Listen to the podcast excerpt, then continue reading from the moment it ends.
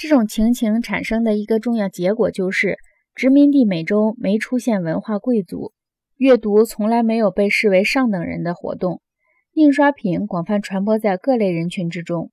从而形成了一种没有阶级之分的生机勃勃的阅读文化。丹尼尔·布尔斯廷这样写道：“阅读蔚然成风，四处都是阅读的中心，因为压根儿就没有中心。每个人都能直接了解印刷品的内容，每个人都能说同一种语言。阅读是这个忙碌、流动、公开的社会的必然产物。”到1772年的时候，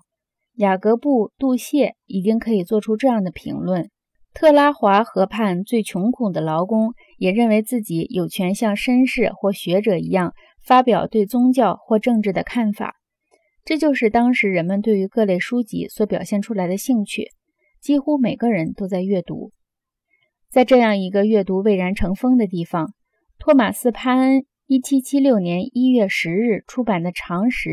能在当年三月之前卖掉十万册，也就不足为奇了。如果是在一九八五年，那么一本书必须卖掉八百万册，在两个月之内才能比得上当时潘恩著作所吸引的人口比例。我们再看一看一七七六年三月的情况，霍华德·法斯特为我们提供了一组更令人惊叹的数字。没有人知道到底印了多少册，最保守的数字是三十万册，也有人说是五十万册。如果说当时三百万人口需要印刷四十万册书，那么今天的一本书需要卖掉两千四百万册才能够比得上。在今天的美国，唯一能吸引这么多人注意力的传媒活动，大概只有美国橄榄球超级杯赛了。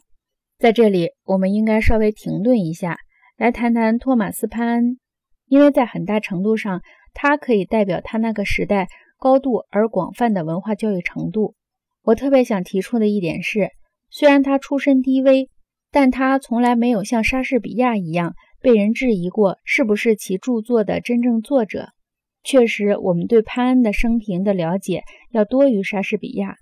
虽然对潘恩的早期生活也知之甚少。我们也知道潘恩所受的正规教育远不如莎士比亚。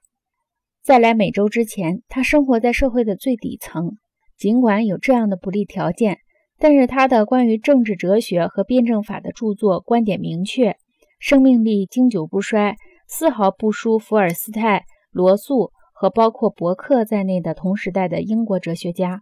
但是从来没有人问过，这样一个来自英国穷人阶级、没有受过教育的胸衣制造商，怎么可能写出如此震撼人心的文章？有的时候，潘恩的教育背景。会成为其敌人的攻击目标，